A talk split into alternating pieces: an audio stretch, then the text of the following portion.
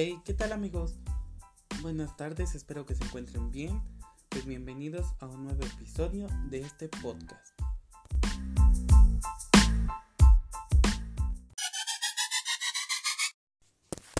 Hoy tenemos un tema muy interesante que lleva por nombre capital humano.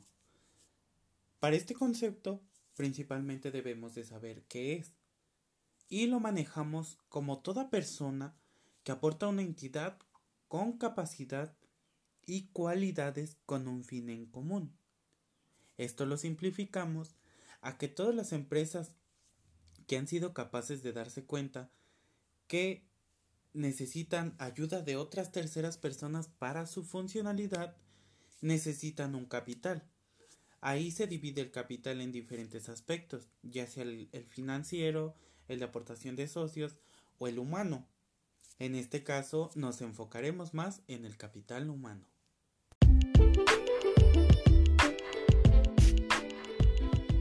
Una de las funciones básicas de cualquier organización es la administración del factor humano, ya que las personas son el activo más importante de las empresas, de cualquiera. De nada les sirve tener enormes inversiones y tecnología en recursos materiales y financieros si el personal no es capaz de optimizarlos, de saber implementar todas estas herramientas tecnológicas y financieras dentro de la entidad. La administración del capital humano también ha sido denominado como administración del recurso humano o la administración del personal o de factor humano.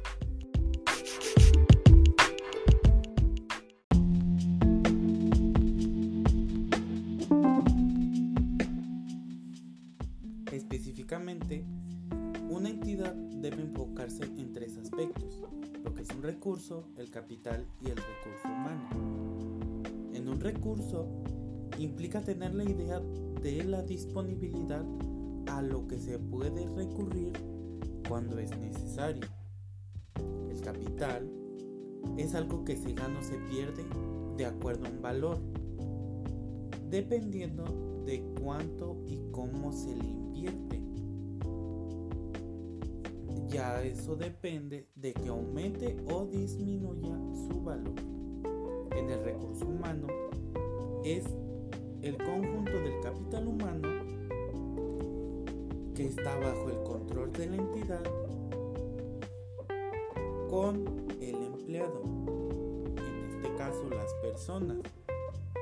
Y esto trae beneficios para cumplir con las necesidades o llevar a cabo cualquier actividad, ya sea económica o recreativa dentro de la empresa.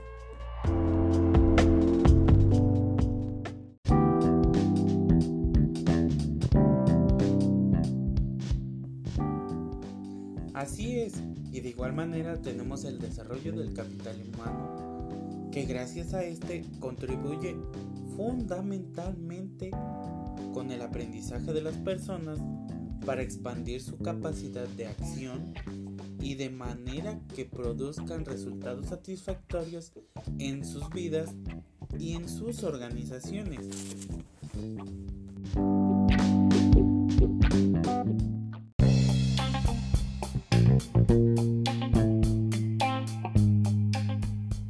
En un registro histórico, nos enfocamos más en la era de la industrialización clásica, abarcando del periodo de 1900 a 1950.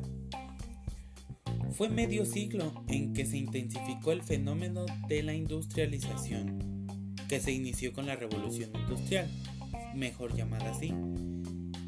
Y este capital humano se consideraba a todas las personas como un recurso de producción junto con otros recursos organizacionales como la maquinaria, equipo y capital de acuerdo con los tres factores tradicionales de producción que es la tierra, capital y trabajo.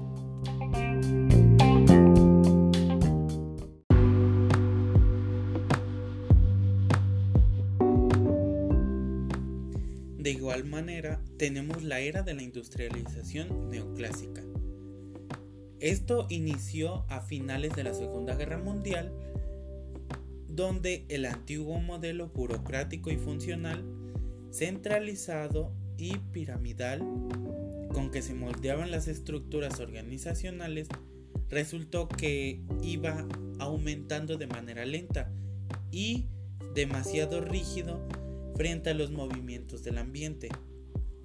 Esto quiere decir de que era muy paulatino el desarrollo que se estaba teniendo en la industrialización y de igual forma no tenía un frente apto hacia el ambiente. Y de esta forma surgió la, la organización matricial para adaptar y revivir la antigua y tradicional organización funcional, ya que de esta se hizo la comparación de que los nuevos modelos industrializados no estaban funcionando a comparación del primero que se llevaba haciendo.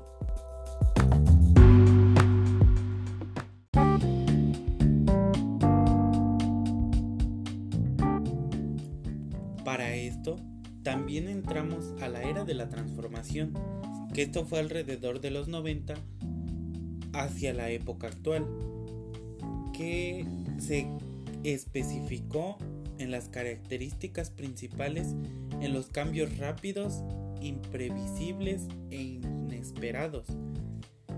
En este tenemos un precursor importante que fue Durker, que implementó una transformación mundial gracias a la tecnología de la información, mejor conocida como TIC, provocó un surgimiento de la globalización de la economía en el capital humano de una forma internacional que se fue transformando a la economía mundial y global, dando mayores resultados e intensificando la competitividad entre las organizaciones.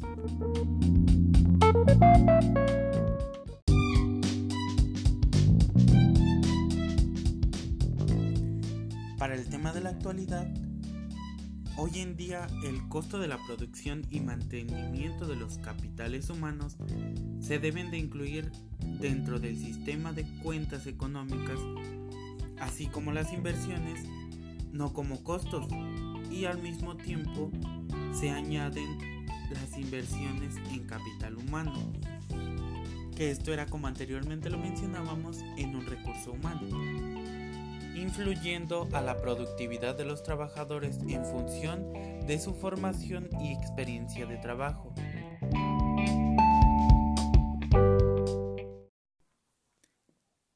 Así, especificamos como el aumento de la producción del trabajo con mejoras en las capacidades de los trabajadores, que se refiere a todo el conocimiento práctico así como sus habilidades adquiridas y capacidades aprendidas de un individuo gracias a que la misma entidad produzca sus propios índices de conocimientos que se les imparten o que se adquieran de entes externos.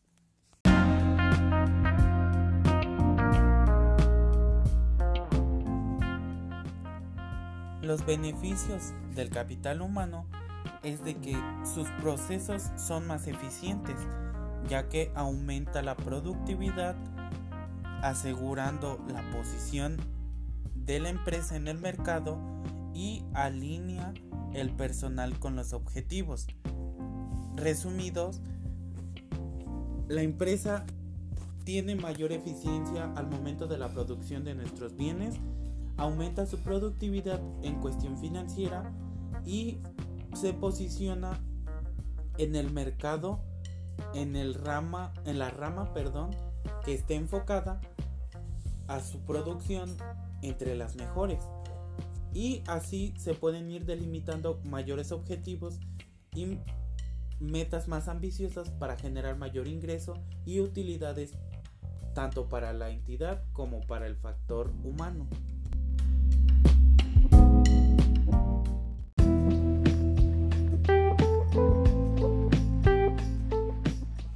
Para concluir nuestro tema de hoy, mi consejo es de que ustedes, si quieren entrar al mercado comercial enfocado a la producción, reestructuren bien su capital humano de una manera positiva que a ti te ayude tanto para aumentar tus valores, ya sea económicos o de infraestructura, tanto como a tu personal, simplemente para aumentar su desarrollo y sus habilidades, ya sean interpersonales, intrapersonales, para poder tener un mayor desempeño en el área laboral, en su motivación, en la, en la mayor responsabilidad que tengan y la seguridad de pertenencia a la entidad,